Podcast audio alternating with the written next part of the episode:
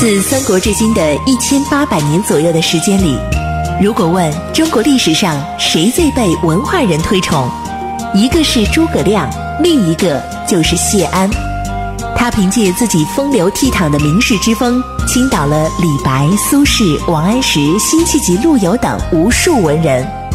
不知谢安，不懂中国文人风流；不读谢安，不知传统士文化渊源。《大禹茶馆之乱世名相谢安传》正在播出。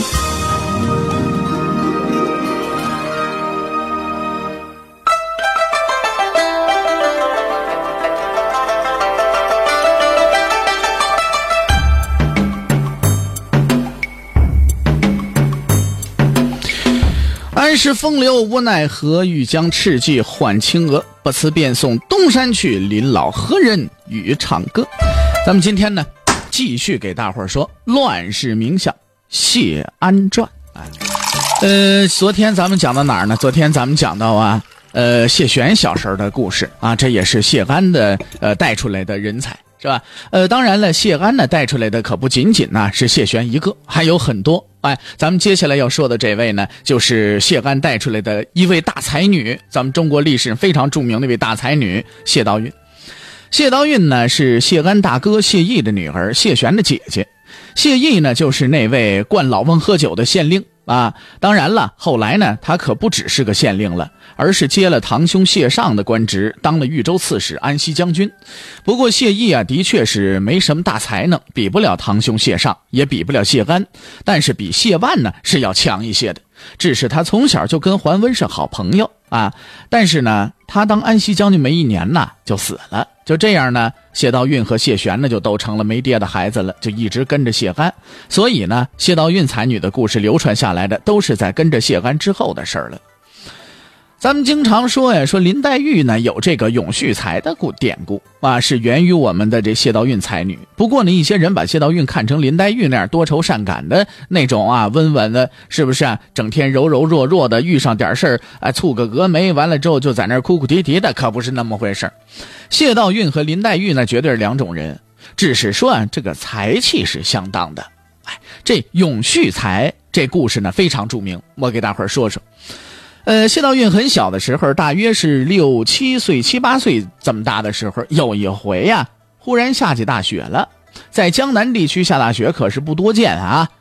谢安呢就把孩子们给召集起来了，给他们讲文章义理。哎，结果这时候雪下的更大了，谢安忽然呢兴致起来了。你读书人呢，就往往就爱书生就有这种说说着话，突然之间来兴致了啊！大海呀，是 吧？接着来这个是吧？谢安也起兴致了，就问孩子们。啊，白雪纷纷何所似啊？啊，这这白雪现在往下下，噼里啪啦啊！当然，噼里啪啦的不是下下冰雹，下雪稀里哗，也不是稀里哗下大雨，这忽忽悠悠的下雪啊！呃，说这个雪像什么呀？这时候呢，胡儿谢朗立刻回答：“空中撒盐，差可拟，是吧？这这这像空中撒盐一，反正大差不差，也就那么回事儿。”这么说？谢道韫想了想，忽然充满遐想的说：“未若柳絮因风起。”谢安听了以后，哎，好，答得非常好，笑得合不拢嘴。这就是永续才的来历。小谢道韫呢，充满神思的愉快的神色，想一想是在眼前，难怪我们谢太傅高兴的不得了了，是不是？不过咱们这儿啊，谢朗这一句也值得一说。谢朗是四兄弟当中那个胡，哎，大伙儿都叫他胡儿。胡儿明显不是搞文学的料啊。如果当时的雪是那种小雪粒儿的话，那胡儿的话就十分实在了，对不对？像像像撒盐粒儿一样，明摆着更像撒盐嘛，对不对？谢道韫说的显然是加入了自己的遐想了啊，这在行家看来自然很欣赏，一看呢就是个才女的好苗。不过实诚的胡儿，啊也变成了我们大才女的反面对比了，这倒让人有点同情。谢道韫呢是谢玄的姐姐，老实说啊，在那种时代，女人的名气啊啊都得依附这个。什么什么男人呢才行？依附娘家父亲呢，叔辈兄弟呀，依附自己丈夫家势力名声了，等等的，依附这些个。反正如果你们家男人没有一有出息的，一个女人再有才华，那大伙儿呢也不拿正眼瞧你，兴许还跟你说句瞎话，对不对？谢道韫那这可可谓是天地之精华了。用一个朋友的文章所说啊，他身后众神喧哗啊，是吧？不能否认，这是外因。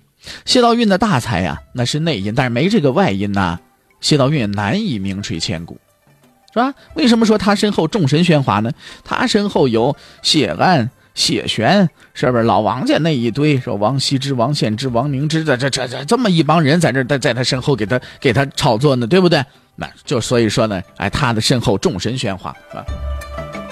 而那个时候啊，谢玄逐渐的就有了名气了，人们谈起来那就说说呀，谢玄啊，好能耐是吧？哎，说说这个呃。谢道韫呢就说：“哦，那是谢安的侄女，那是王羲之的儿媳妇，谢玄的姐姐。哎，都这都这么说。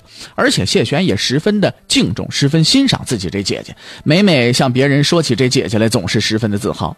但是谢道韫却还常常觉得这弟弟啊，就是这谢玄啊不长进，就笑话他，说你到底是太沉迷俗物呢，还是天分有限呢？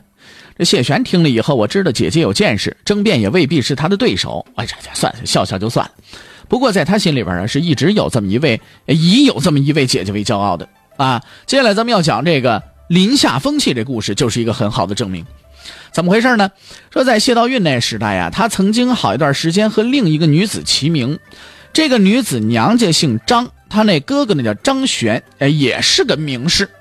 而有意思的是呢，那段时间人们一直啊也喜欢把张玄和谢玄并称。是吧？把他们叫做南北二玄，而这两玄，张玄十分欣赏他的妹妹，谢玄呢则极为推崇他的姐姐。哎，这么一来，到底是张玄的妹妹更出色一些，还是谢玄的姐姐更出色一些？这件事儿就成了无数没事人啊谈论的话题。张玄和谢玄呢是很好的朋友。不过一见面呢，谈起姐姐妹妹这事儿呢，就争起来了。我妹妹好，我姐姐好，你你你姐叫什？你妹妹叫什么？两人就吵起来了，对不对？互不相让，这争论呢还持续了好一长时间，啊，男人们呢，哎，都这个恨呐啊！这俩好女子啊，都嫁了人了，见是难见着了，终生遗憾了。直到有个尼姑说了句话，这事儿呢才算是有了个结果。啊，这尼姑啊也是个有学问的。并且呢，两位姑娘啊，她也都见过。她说了，说真要比起来呀，张璇的妹妹可算是大家闺秀里最出众的了，而谢玄的姐姐神情洒脱自然，有竹林七贤一样的襟怀风度啊。哎，这话一说完，大伙儿不争了。谢道韫当之无愧的占了上风了。其实怎么回事呢？谢道韫的风度胸襟呐，已经不是那种小女儿家能比得了的了。张璇的妹妹呢？顶破天算一大家闺秀，谢玄这姐姐已经可以是竹林七贤一样的人了，是不是啊？一个女人家居然有竹林七贤那样的胸襟。论才华，谢道韫也许比不了李清照；论美貌，谢道韫比不了西施杨贵妃。但是论风度襟怀，谢道韫那可称是冠绝古今呐。关于谢道韫还有他婚姻的故事，咱们也给大伙儿一直说一说啊，也也这个故事也一直被人们呢说个不停。但是这到底是婚姻是是不是不幸呢？呃，这个咱们得仔细说说了。谢道韫呢是嫁给了王羲之的二儿子王灵芝。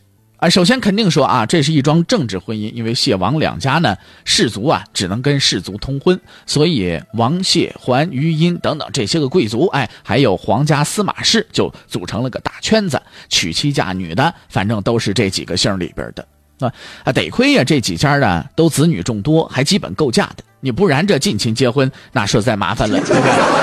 另外呢，当时啊，谢安和王羲之呢那也是很好的朋友，所以这桩婚事呢也就显得顺理成章了。其实谢安呢最喜欢的是王献之，但是王献之那时候太小，才十四五。谢道韫在谢家的女儿里是年龄比较大的，在谢安出山之前呢，她就嫁到王家去了。谢道韫出嫁不久回娘家，就十分不高兴，就跟谢安呢就抱怨，跟自己这个啊，这这就抱怨，就说说你说咱们家这个叔辈们啊，有二叔，有您，有万叔。你说哪个不是风度翩翩呢？是不是？就算是同辈儿的兄弟们，有风儿，有胡儿，有杰儿，有墨儿，谁又是那迂腐不堪的愚人呢？是不是？哎呀，想不到这天地之间竟有像王凝之这样的男人。这王凝之怎么了呢？其实谢道韫呐，真正看不上王凝之的，就是觉得王凝之迂腐，风度不洒脱。哎，设想如果当时王献之已经二十岁，而谢安正好把谢道韫嫁给王献之，那是不是就完美了呢？但是历史不能假设，反正啊，谢道韫是嫁给王凝之了。不过咱们得回头来瞅瞅王凝之到底是个什么样的人呢？首先，王凝之啊，人品不坏，长相不赖，他也没做什么对不起自己媳妇儿的事儿。他的最大问题就是什么呢？太迂腐了。哎，但是他并不是那种奸险的小人啊。其实对古代的一般女子来讲，能嫁个王凝之这样的人呐，高兴的不得了。你其次了，王凝之那书法好啊，老王家书法老谢家诗，这是他们家的传家宝啊。他虽然迂腐，但是他可并不是个白痴啊，他不是傻呀，他只不过就是原则性比较强一些，他不知道呢变通，对不对？只是啊，我们这谢道韫这个才女啊，眼光非比一般。啊，连谢玄这样的他都觉得不长进，你更别提王凝之了。谢道韫聪明活泼，极有灵性，看不上王灵芝也在情理之中。不过最让人敬佩的是啊，虽然说谢道韫对这桩婚姻他有些不满意，但是呢，却并没有啊使小性，而是很识大体。跟叔叔私底下抱怨完了，该怎么着就怎么着，一辈子也是做的王家的媳妇儿，做的又得体又大度。不仅王家人认可他，连社会上的名流后来也十分的敬仰他。你说这跟我们的林妹妹那能相提并论吗？林妹妹能跟我们这谢道韫相提并论吗？对不对？当然了，关于呢这个谢道韫呢，还有哎很多故事，是吧？因为她是个才女，所以留下来这才女佳人的故事呢也特别的多，是吧？才子佳人、才女佳人这些故事都特别的多。我们呢今天呢只是浅浅的给大伙讲一点，明天咱们继续给大伙讲。欲知后事如何，且听下回分解。